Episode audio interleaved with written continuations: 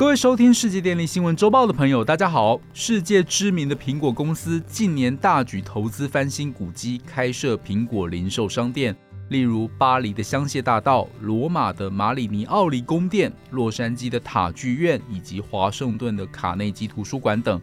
下个进驻古迹的则是办公室。苹果公司将在二零二三年把伦敦办公室总部搬迁到伦敦西南方的地标建筑巴特西发电厂内。这座一九三零年代的厂房建筑，因为雄伟的外观以及独特的室内设计，成为了伦敦的地标级建筑，也成为了欧洲红砖建筑艺术的代表作品。巴特西电厂曾经为伦敦提供五分之一的电力，包括白金汉宫以及议会，可见其对于伦敦历史的意义非凡。一九八零年，英国政府宣布将巴特西发电厂列入历史遗产名录，并授予其二级保护建筑的地位。一九八三年，燃煤电厂完全关闭，开始了慢慢改建之路。经过主题公园等一系列失败的提案，二零一二年，一个马来西亚的财团接手，将发电厂打造为一个新的城市中心焦点。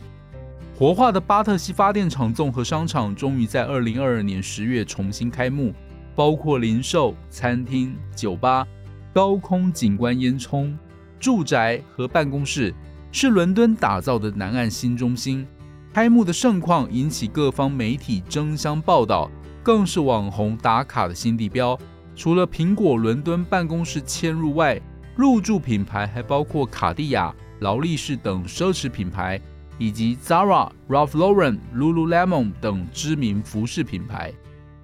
西元两千年以前，台湾的文化资产保存多倾向于冻结式保存的形态，保存古迹现场的原样，比较少见到较为开放式的活用模式。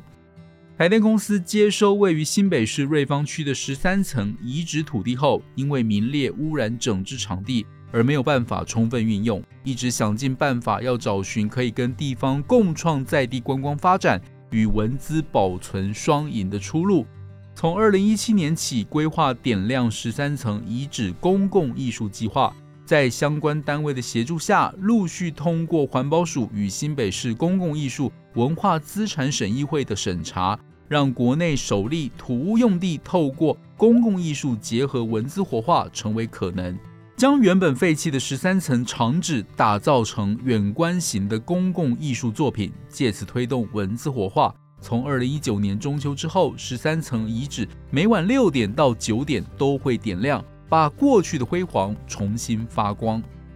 点亮十三层可以说是台湾最大的公共艺术文化工程，也是首例以公共艺术活化污染管制区文资。除了艺术价值以外，更有环境教育的意义。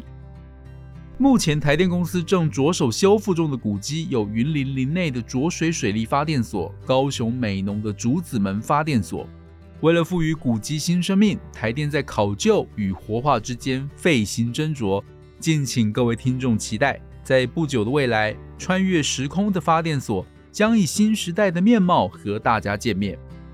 以上是本周世界电力新闻周报的整理报道。电力的大小事，我们会持续密切关注，并且跟大家分享。若喜欢我们的频道，欢迎与好朋友分享哦。我们下周再会。